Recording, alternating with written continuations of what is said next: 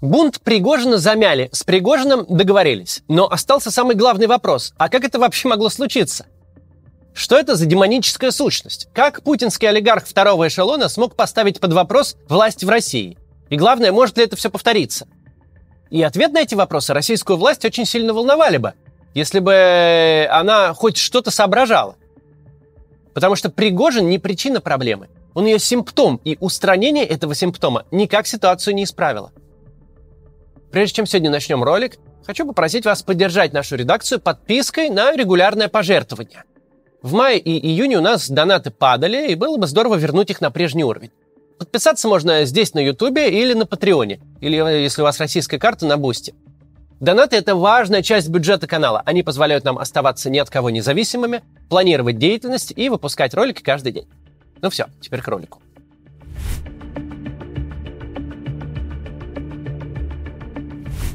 Никакой массовый политический акт не возникает на ровном месте. Никакой политик не может организовать его своими силами. Талант политика в том, чтобы вовремя почуять общественную потребность и возглавить ее реализацию, создав соответствующие инструменты и предложив тактику. Помните это популярное выражение пропаганды «Навальный вывел людей на улицы»? Так вот, выводят на улицу только домашних животных. Еще государство может бюджетников свести автобусами. Но на митинг люди выходят сами, потому что считают это важным, потому что имеют вопросы к государству. Любая массовая акция – это просто индикатор общественного недовольства. Когда недовольства достаточно, можно сказать людям «собираемся там-то и там-то». Но когда недовольства нет, ты никаким образом его из воздуха не возьмешь. Насколько бы авторитетным политик ни был, ты скажешь «собираемся там-то и там-то», а просто никто не придет. Также и с вооруженным восстанием. Если командир, который сказал «идем на Москву», не был тут же обезврежен своим же окружением, а совсем наоборот, если его поддержали тысячи вооруженных людей, а солидарны с ним были по меньшей мере миллионы, то это единение не взялось из ниоткуда.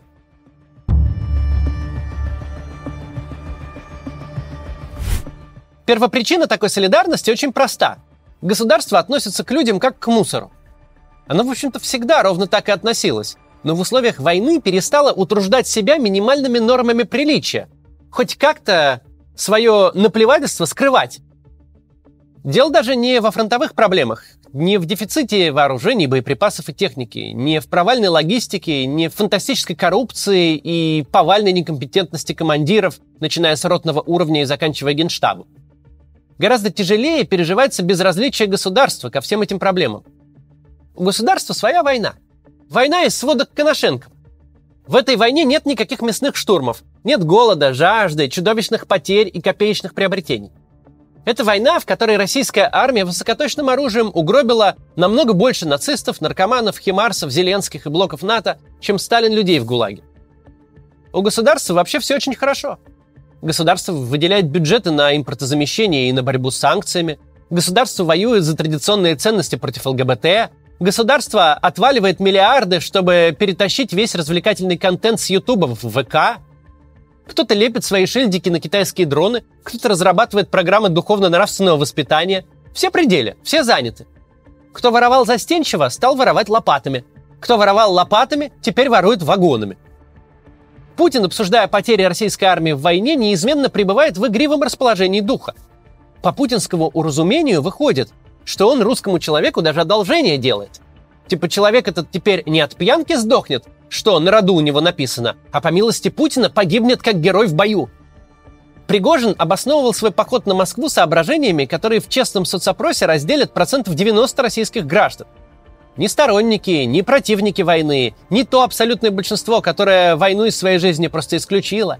Никто не будет спорить, что власть в России состоит из жуликов и воров – которые настолько сконцентрированы на личном обогащении, что жизнь и здоровье, не говоря уже о благополучии подданных, это вопросы, которые у них на повестке дня просто никогда не появятся. Точно так же это жулье относится и к своей воюющей армии. Оно совершенно без понятия, за каким чертом развязала эту войну, без понятия, каким в реальности образом она ведется, но будет ее продолжать до тех пор, пока люди не кончатся физически. Что изменилось-то с того момента, как с Пригожиным удалось договориться? Армия стала меньше ненавидеть и презирать собственное начальство. Инженер-строитель Шойгу в кителе генерала армии перестал быть посмешищем.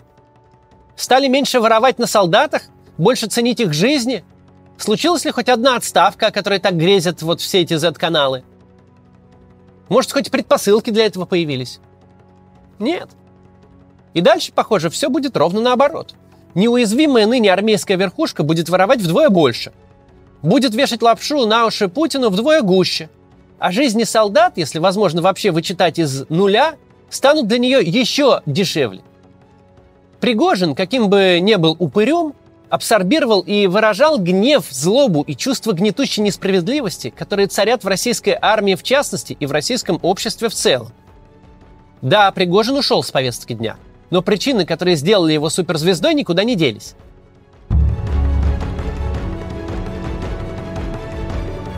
Давайте восстановим хронологию.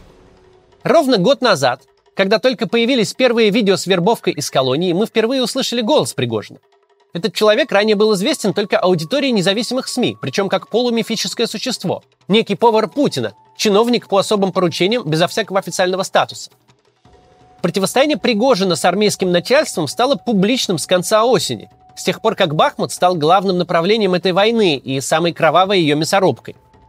Таким образом, за полгода с небольшим, совершенно неизвестной широкой аудитории Бандюган с э, внешностью магазинного сторожа стал одним из главных публичных политиков России.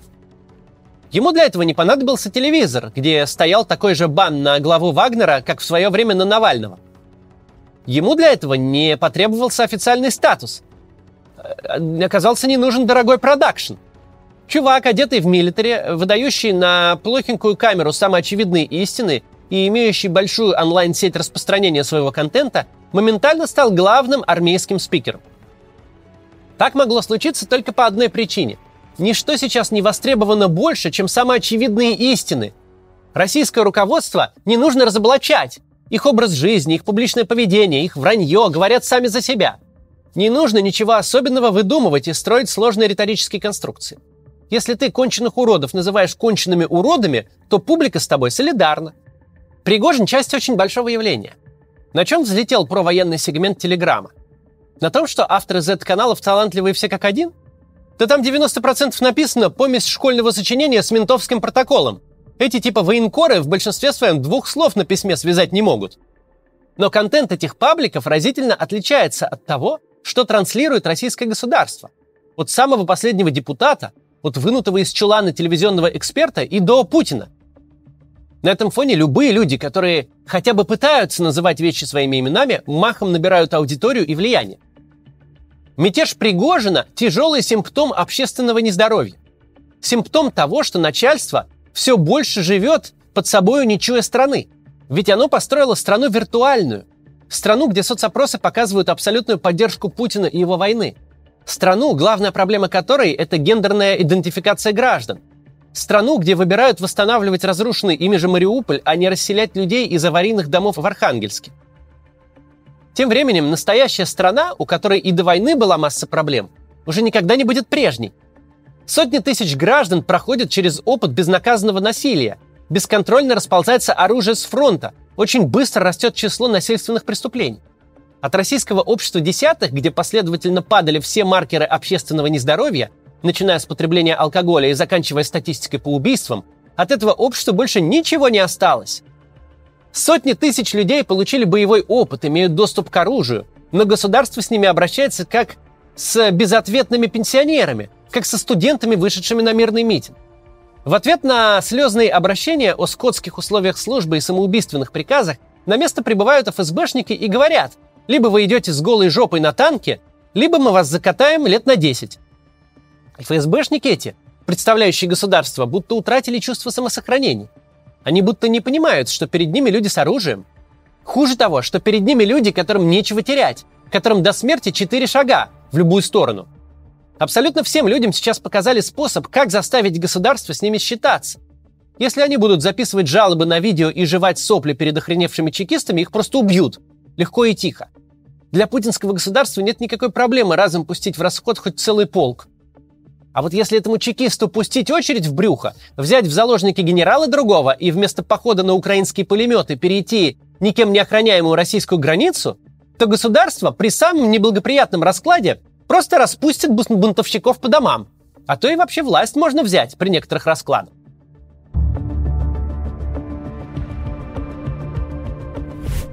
Последние дни нам показали, что российские власти сочетают в себе качества, свойственные маленьким декоративным собачкам. Предельную свирепость, абсолютную безжалостность и крайнюю трусость. И это видели все. Этого никак не скроешь.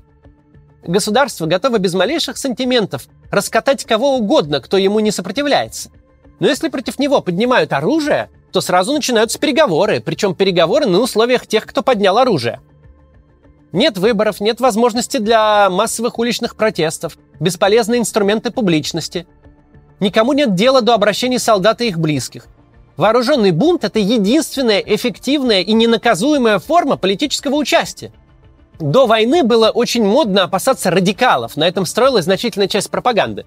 Дескать, если Путин не удержится у власти, на его место непременно придут какие-нибудь сталинисты или нацисты.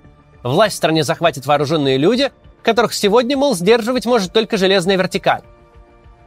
Для подобных опасений было примерно ноль причин. Кем должны быть эти люди? Откуда взять этих красногвардейцев? Где они возьмут ту самую дедовскую берданку и наган, с которым пойдут на Кремль? Не было в обществе никакого запроса на насильственное свержение власти, а совсем наоборот. Любые радикальные движения, любые спикеры с э, расстрелами и повешениями в политической программе отпугивали избирателей. Радикал в нашей политической культуре, где главный избиратель пожилая женщина, был синонимом маргинала. Собственно, примерно все боевые организации, все сообщества радикальных националистов, все military-style политические движения и зигометы, кроме, пожалуй, НБП Лимонова, создавались самими же спецслужбами – с тем, чтобы картинно их разгромить и получить новые звезды и награды. Не может политическое движение существовать без опоры в обществе, без какого-то запроса. А когда общество всецело занято получением потребительского кредита на кондиционер и стиральную машинку, запрос такой возникнуть не может. Именно поэтому власть всегда легко допускала и даже сама создавала радикалов. На их фоне она смотрелась очень выгодно, как последние в стране европейцы, препятствующие приходу к власти нового Сталина. А вот с движениями либеральными, напротив, боролись с нулевой терпимостью. Потому что запрос на гражданские права, на легальное политическое участие был вполне реальный. И по мере того, как общество решало вопросы базового потребления, запрос этот только рос. Оппозиция и либеральная оппозиция – это синонимы в русском политическом языке.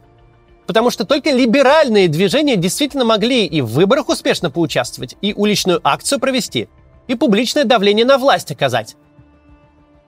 Но это раньше. Сейчас ситуация иная. Да, вооруженные люди, призывающие наказывать мразей, все еще воспринимаются маргиналами. У них нет сколько-то значимой общественной поддержки, ну, выходящей за единичные проценты. Но та часть общества, у которой есть оружие, поддерживает их очень сильно. А для вооруженного мятежа, для насильственной революции тебе не нужна поддержка даже пары процентов – Тебе нужна поддержка тех тысяч или десятков тысяч, кто будет стрелять. Мы примерно полгода назад говорили, что скотское отношение к собственной армии создает предреволюционную ситуацию. Сейчас мы увидели, как это работает. Революционная ситуация не зависит от конкретных лидеров. Пригожин или Иванов неважно. Она просто есть и ждет того, кто сможет ею воспользоваться. А на примере Пригожина мы увидели, что много ума для этого не надо. Это не значит, что такой сценарий обязательно повторится но он стал вероятным впервые за путинское время. А поскольку государство даже не собирается менять себя и свое отношение к людям, а напротив, начальство, вызывающее наибольшую изжогу в вооруженной среде, вместо наказания получает награды, вероятность именно такого исхода резко возрастает. Мы с вами, люди либеральных взглядов, которые про участие в выборах, про улучшение жизни людей, про то, чтобы в стране были честные суды и честные выборы, мы сейчас вне игры. Именно мы, а совсем не вооруженные радикалы, объявлены вне закона. Наши возможности по влиянию на ситуацию очень ограничены. Похоже, что изменения в стране произойдут тогда, когда новый условный Пригожин не ответит в главный момент мятежа на звонки. Но общественный запрос на нормальную жизнь, адекватную власть и развитие никуда не делся. Люди по-прежнему хотят, чтобы правительство занималось своей страной, жизнями россиян, а не геополитическим противостоянием с блоком НАТО. Сейчас не наше время. Сейчас время тех, кто легко может пускать автоматную очередь в собеседника. Но наше время придет, и тогда мы должны быть готовы, чтобы все это исправить, а главное, не допустить подобной деградации России вновь. До завтра.